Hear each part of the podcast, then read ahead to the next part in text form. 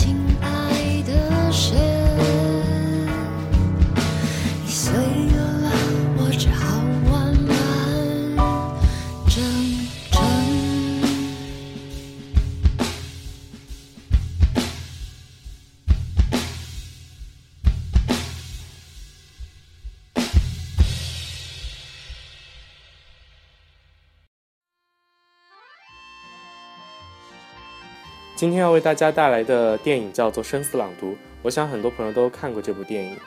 那么前段时间看过一篇文章，里面写到：生者均因形式，而死亡也是一种形式。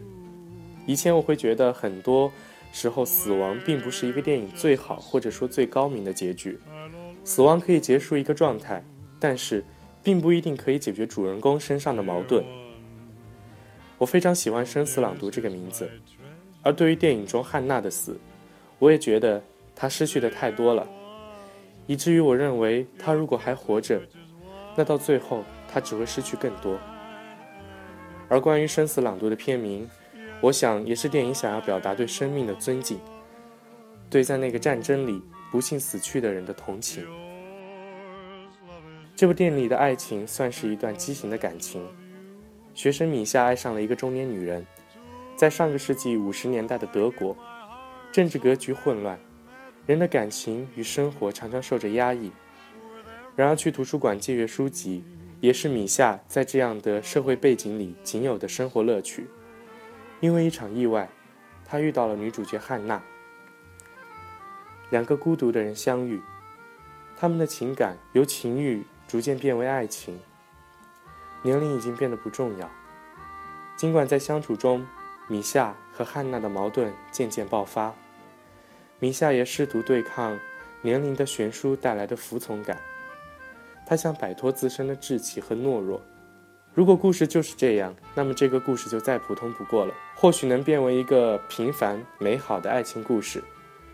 不识字的汉娜痴迷于米夏为他阅读书籍，他喜欢书里的故事，他喜欢知识，他渴望知识。然而在某一天，当米夏前往汉娜的公寓时，发现已经人去楼空。这段无果之恋。也在这里走到了尽头。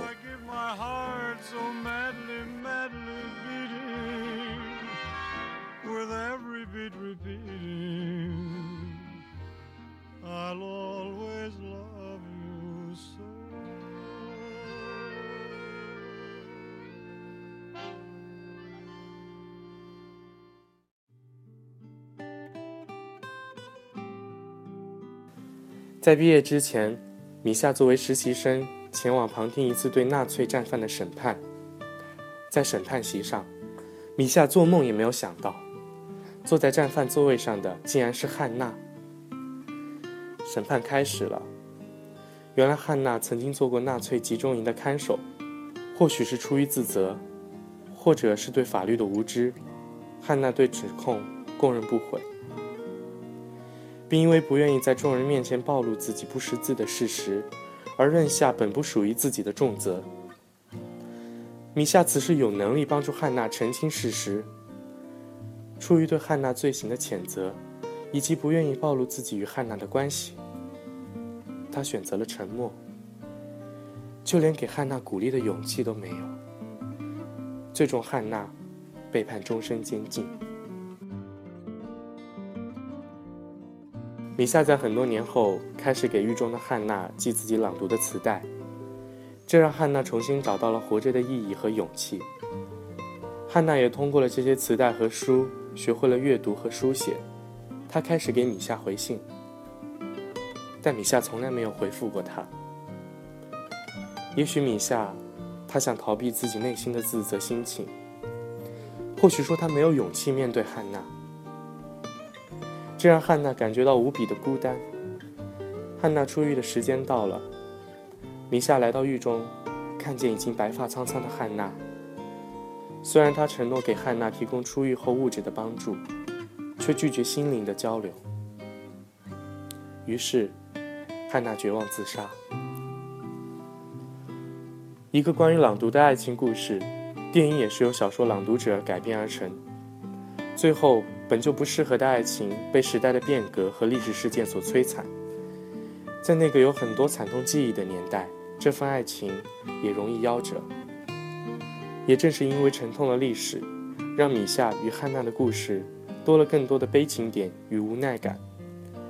这个电影也是沉重的，让我们惋惜的不仅是爱情，也同情每个人内心的遗憾，就像同情那个年代里。每一个悲惨的人民，很多的电影都会用小人物去反映大时代，因而人物更加被同情。汉娜有她不被原谅的一面，可这一切并不是他自己所愿意的。他倔强到不愿意让人知道他不识字，为了维护尊严，而扛下不属于自己的罪行。他的悲惨也是社会造就的。他热爱知识，也热爱米夏。于他而言，米夏就像上天赐予他的天使，为他带来过光明与希望。所以他一直期盼着米夏的关爱。汉娜选择自杀，这又是他倔强的体现。最后的倔强。让我深深的佩服和感动。不得不说，这是悲观的，但这也是最后尊严的维护。这一切也是米夏所后悔的。在他不敢帮助汉娜时，他依旧是不成熟的。因为曾经幼稚而伤害过的人，总会到最后才遗憾，但是，却早就失去了。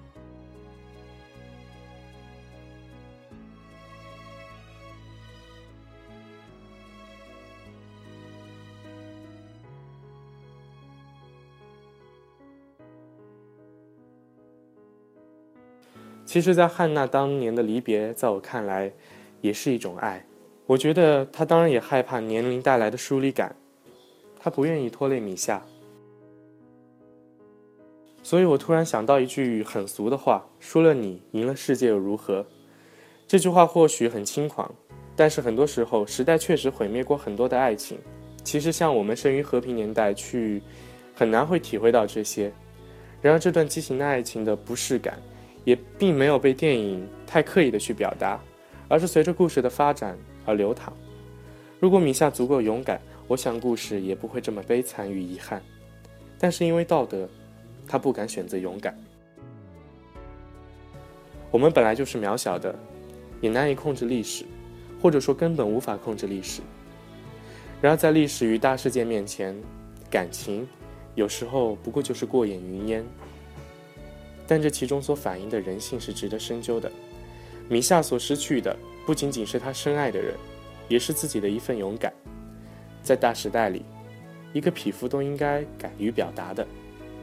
他的勇敢是被时代所毁灭的。在大的角度看来，汉娜曾经在纳粹党工作过，也担任过集中营的看守。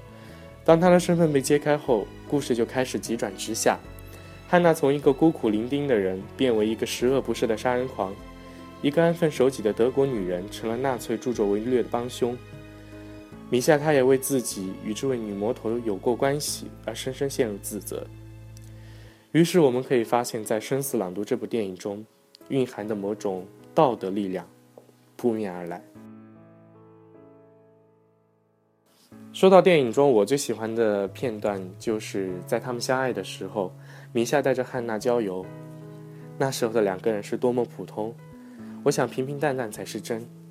每一段感情都会有这样的阶段，最容易让我们在之后的日子里怀念。我们怀念，我想并不是因为跟谁在一起，而是那时候的我们确实单纯、安静、与世无争。很多的因素打破了宁静，而现在社会，大多时候是因为我们不懂满足。可电影里。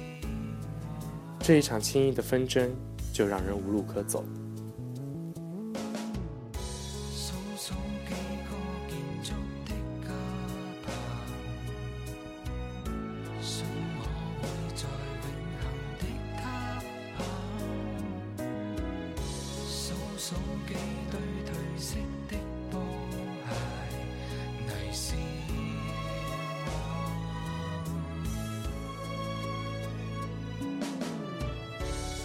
着。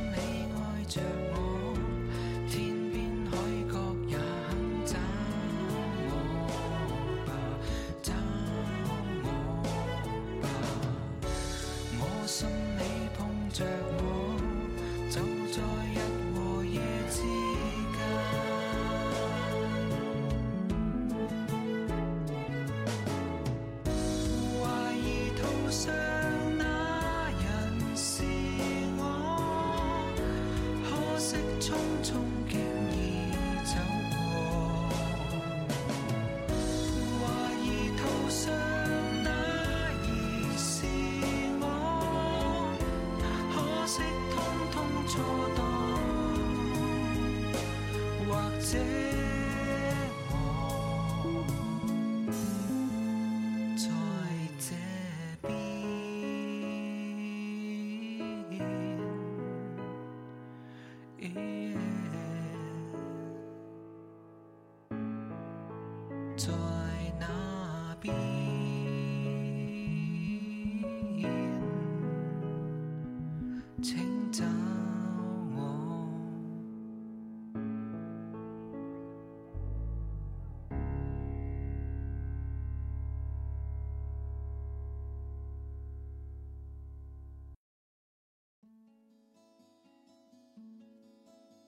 影片中的米夏的人格看起来并不是很完美，他所表现出来的多疑、自闭、冷漠、矛盾的内心，恰巧也是反映了那个时代德国战后一代的心理。正如他在电影中对自己的女儿说：“他一直以来都不够坦诚。”电影所要表现的也正是战争，让善良的普通公民成了屠夫。在看似温情的外衣下，战争中的屠夫人性的扭曲。被害者的痛苦其实一目了然，我想也是这部电影获得了奥斯卡电影节和全世界爱好和平人推崇的重要原因。然而，饰演汉娜的温斯莱特，她也凭借这部电影获得了奥斯卡最佳女主角。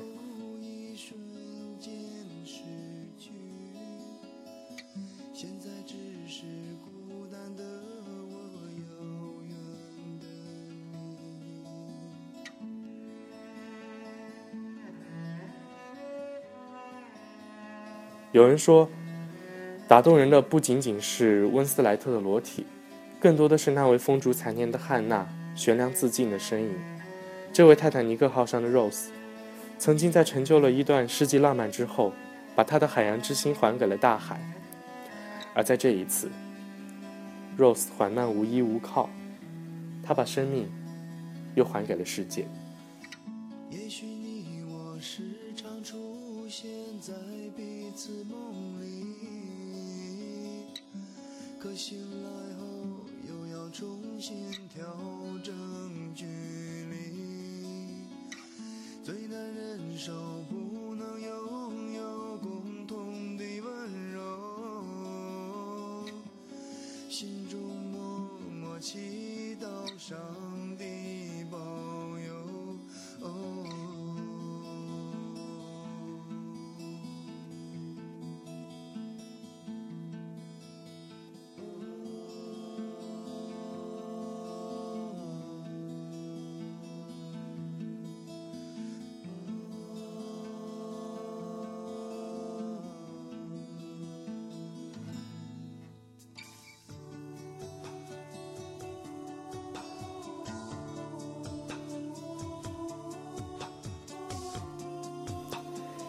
这部电影有温暖，也有罪恶，或者说很多感情都是这样。很多东西要等我们看完电影后静静思考。而我也认为，《生死朗读》这部电影是值得深究的。我想要看好几遍才能明白。但是电影想表达的主题，我想一定脱离不了“热爱和平”这四个字。然而我自己的理解，除了热爱和平，我想还有就是热爱平凡吧。在这样的一个和平年代，我想我们有更多的机会去让我们更加珍惜我们的感情。不管是和平还是平凡，都是一种责任。而这个平凡，代表着的正是避免纷争带来的摧残。生活该很好，我们要珍惜。今天的节目就到这里，大家晚安。